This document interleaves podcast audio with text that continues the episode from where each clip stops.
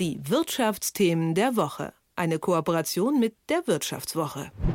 Die Deutschen essen weniger Schweinefleisch und in China will man unsere Schweineohren nicht mehr haben.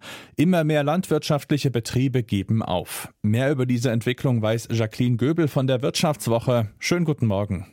Guten Morgen. In Deutschland ist doch Fleischkonsum noch immer fest verankert. Sind jetzt auf einmal doch plötzlich viele Menschen hier auf vegetarische Kost umgestiegen? Also warum will denn niemand mehr Schweinefleisch haben? Also ich weiß nicht, ob es am Vegetarismus liegt, das ist bestimmt ein Faktor, aber die, was ich persönlich ganz interessant finde, ist zum Beispiel der Konsum an Geflügelfleisch ist gestiegen, der Konsum an Rindfleisch ist stabil, sondern es ist wirklich das Schweinefleisch. Also die Deutschen haben zuletzt 31 Kilogramm Fleisch, Schweinefleisch im Jahr verzehrt. Das sind 10 Kilogramm weniger als noch zehn Jahre zuvor. Und das ist eine ziemlich deutliche Entwicklung, dass irgendwie ausgerechnet das Schweinefleisch jetzt immer unbeliebter wird. Und ähm, eine, eine Vermutung, die, da, die ich da persönlich hätte, ist, das liegt nicht nur am Vegetarismus, äh, sondern ähm, das liegt vielleicht auch einfach daran, dass, weiß ich nicht, Schweinefleisch ein Imageproblem hat. Also mhm. Geflügel gilt dann irgendwie als proteinreich, das hat vom Fitnesstrend profitiert, das Schweinefleisch nicht.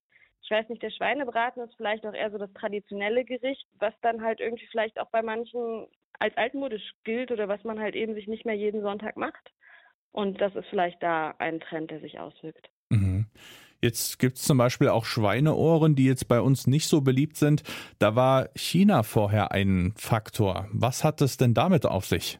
Genau, also so die, die Öhrchen, die Schwänzchen, die Pfötchen. In der Branche sagt man tatsächlich die Chenteile, die mögen die Deutschen nicht, die rühren die nicht an, gehört aber natürlich auch zum Tier. Ist natürlich eigentlich auch wichtig, dass es verwertet wird. Mhm. Und die deutschen äh, Fleischkonzerne, Schlachtkonzerne hatten eben dieses Ventil, dass die das nach China verkauft haben und damit auch gutes Geld verdient haben. Aber seit ähm, September 2020 gibt es in Deutschland Fälle der afrikanischen Schweinepest, äh, also eine, eine Seuche, die die Tiere betrifft. Und die Chinesen sind da sehr strikt, haben sehr strenge Regeln und haben halt gesagt, sobald ein solcher Fall auftritt, nehmen wir ein Jahr lang kein, kein Fleisch mehr aus dem betroffenen Land an. Und das gilt jetzt halt eben schon so. Und dieser Exportmarkt ist wirklich komplett zusammengebrochen.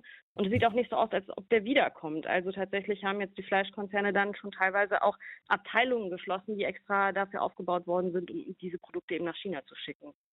Ach so, also ich dachte, dass China einfach so kein Interesse mehr hat, aber das hat was mit einer, ja, mit einer Einfuhrsperre zu tun. Ausschließlich oder ist auch da ein bisschen das Interesse geschwunden? Nee, also auf dem, im Rest der Welt steigt der Konsum noch immer. Auch die, gerade die Chinesen essen durchaus mehr Schweinefleisch. Die besorgen sich dann halt das teilweise aus anderen Quellen, beziehungsweise versuchen natürlich auch ihre eigene Industrie aufzubauen. Mhm.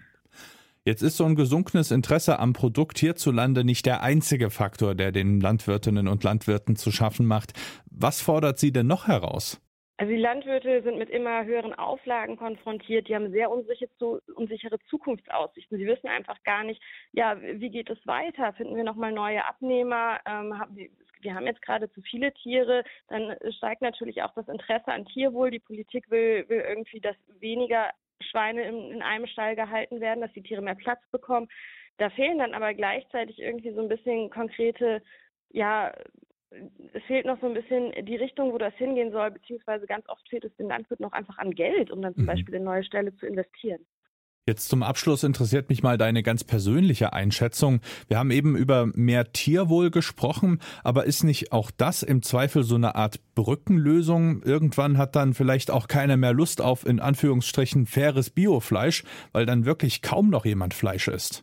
Ja, das wäre vielleicht natürlich wünschenswert. Ähm, also ich persönlich würde mir natürlich auch wünschen, dass, dass die Tiere möglichst, äh, ja, möglichst erfülltes Leben irgendwie haben können, möglichst gesund sein können, möglichst viel Platz haben. Ähm, ich glaube, das ganz große Problem ist, dass man vergisst, dass die Deutschen ähm, doch immer noch sehr viel auf den Preis achten. Mhm. Also ne, das, das Kotelett, das Hackfleisch ist ja immer noch ständig im Angebot. Und ähm, dann kann es halt sein, dass auch nur, also dass, dass der Handel, der Handel sagt zwar, er möchte mehr Tierwohl einführen, also auch irgendwie die Discounter sagen, wir wollen bald nur noch hohe, hohe Haltungsstufen annehmen, aber letztendlich zahlen die nach dem Weltmarktpreis und nicht nach dem Preis, der das ist, also was wirklich es kosten würde, die Stelle aufzurüsten. Mhm. Und ähm, da gibt es zum Beispiel auch so ein bisschen die Befürchtung, dass das vielleicht irgendwie dahin führt, dass im Zweifelsfall ja Fleisch aus dem Ausland nach Deutschland geholt wird, das unter noch schlechteren Haltungsbedingungen irgendwie entstanden ist. Und das wäre natürlich eigentlich eine ziemliche Tragödie. Die Einschätzung von Jacqueline Göbel von der Wirtschaftswoche. Vielen Dank. Ja, danke schön fürs Gespräch. Die Wirtschaftsthemen der Woche. eine Kooperation mit der Wirtschaftswoche.